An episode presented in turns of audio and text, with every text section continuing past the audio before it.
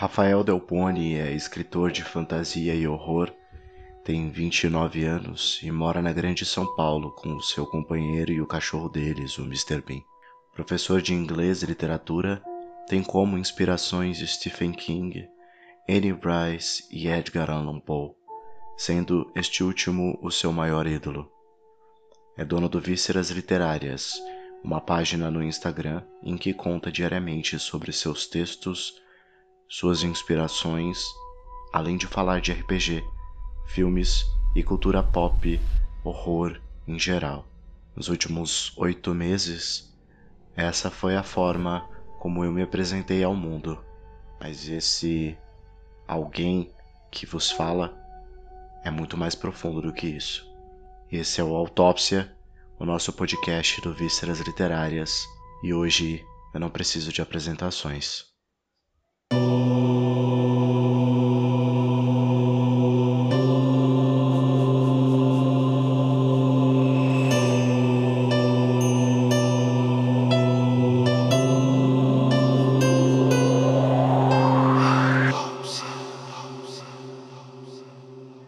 Antes de mais nada, se você chegou até aqui, você provavelmente me ouviu filosofar sobre monstros e escuro, medos de infância, me ouviu contar como que eu decidi transformar o meu aniversário numa festa fúnebre que virou livro.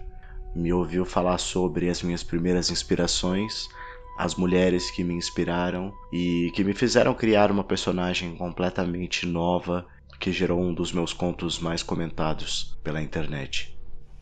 Hoje é com aperto no coração, mas completamente ciente de que isso é necessário, que eu trago para vocês o último episódio do nosso podcast e o último episódio, na verdade, dessa temporada, mas é por um bom motivo. Há pouco mais de dois meses eu tive uma boa conversa com uma amiga muito próxima e cheguei à conclusão de que não tinha mais como me esconder e que eu precisava colocar as minhas ideias no papel, tirar essas minhas ideias só da minha cabeça e, enfim, trabalhar para o mundo o que eu acredito que deva existir de mim por aí. Só que para isso eu precisava de tempo.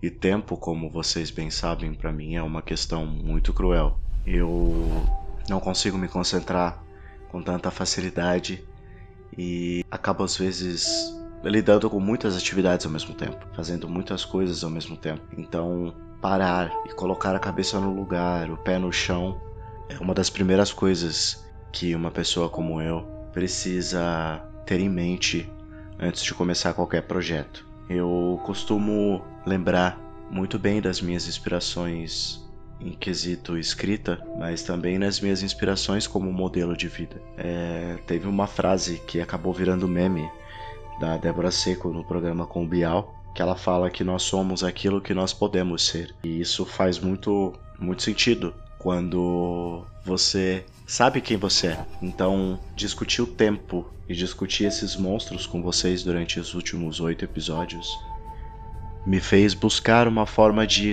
de me encontrar, de saber quem eu era de verdade. Em qual local dessas minhas inspirações o meu eu existia? Quem sou eu? O que eu espero dos meus próximos anos? É, eu costumo brincar que eu acredito que tudo na nossa vida tem um prazo de validade, porque nada merece ser feito de má vontade, nada merece ser, ser feito sem atenção. Eu sempre disse isso em relação ao meu trabalho. Eu dou aula para crianças de 8 a 14 anos e conforme o tempo foi passando e depois, principalmente da pandemia, eu me vi num local onde eu não gostaria mais de dar aula para as crianças menores.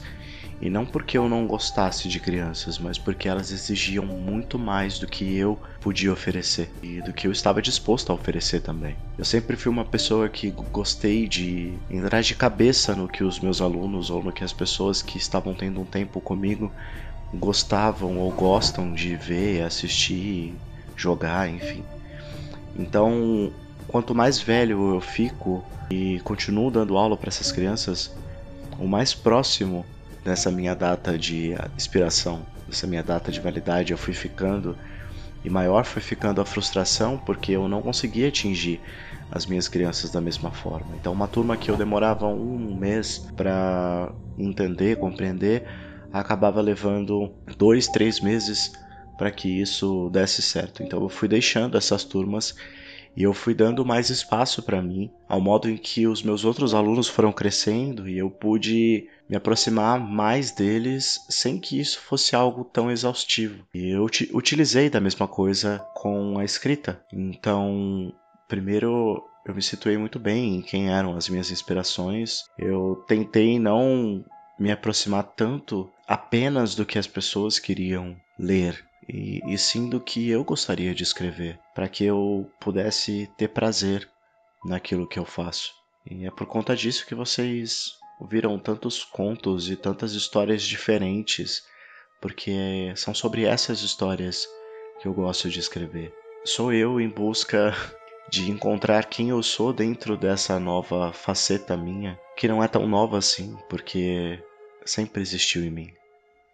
De um tempo para cá, acredito que eu comecei a sentir uma necessidade de fazer isso por mim e não só por mim. Eu senti uma certa resistência de algumas editoras, enfim, estavam em busca de autores apenas quando convinham apenas para o selo da editora.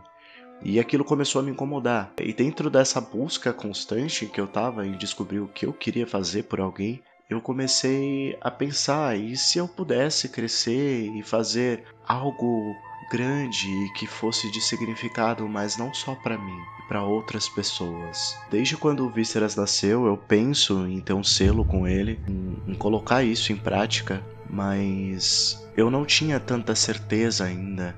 Então, para que eu pudesse colocar as coisas em ordem e organizar a minha vida de uma forma em que eu pudesse entender o que eu quero, eu resolvi dar um tempo. Eu pretendo voltar em outubro, isso não é o fim do podcast, assim como também não é o fim da página. Eu vou continuar postando pela página, mas com uma menor frequência ou enfim, focando mais em ajudar novos autores a ter um espaço e uma voz que eu gostaria que tivessem me dado Todavia, para que isso pudesse acontecer, eu resolvi dar um presente para vocês. Na verdade, eu venho pensando há um tempo. é engraçado, eu estou usando muito essa palavra, mas enfim.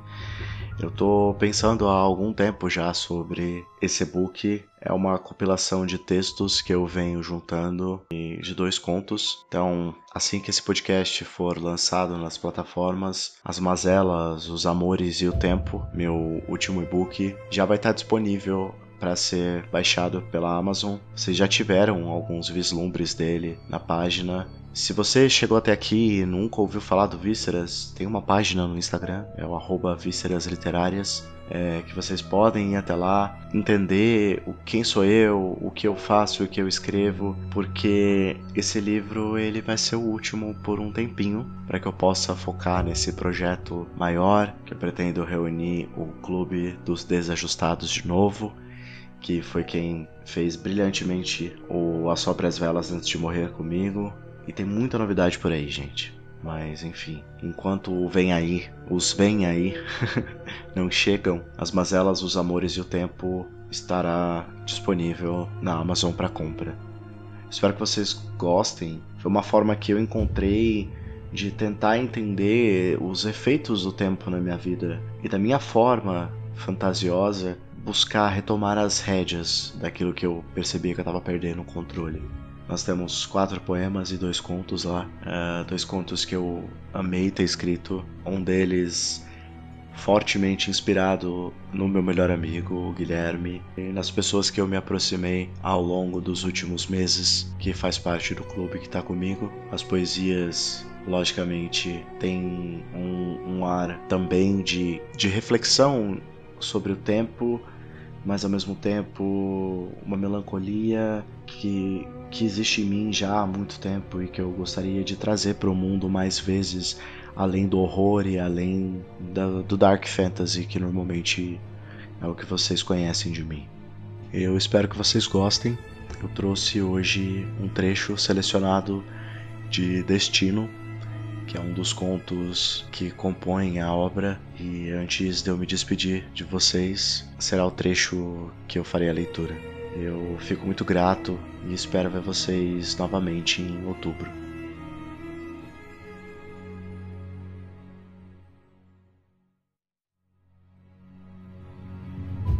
Destino. Noah estava quieto e pensativo, com o rosto virado para as cartas de tarô, embora já tivesse utilizado dos búzios, das runas, da borra de café e também dos cristais. Ele era exatamente como o irmão Isaac, embora sua expressão fosse mais severa.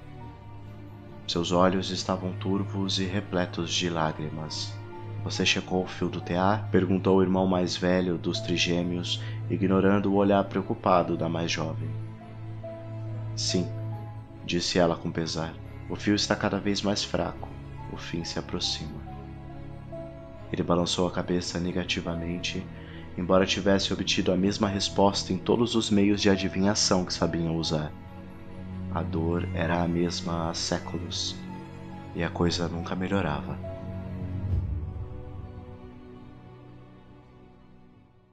Se você ficou até aqui e me ouviu filosofar sobre as mazelas, os amores e o tempo, saiba que eu sou Rafael Delboni e esse foi mais um episódio do Autópsia o nosso podcast do Vísceras Literárias.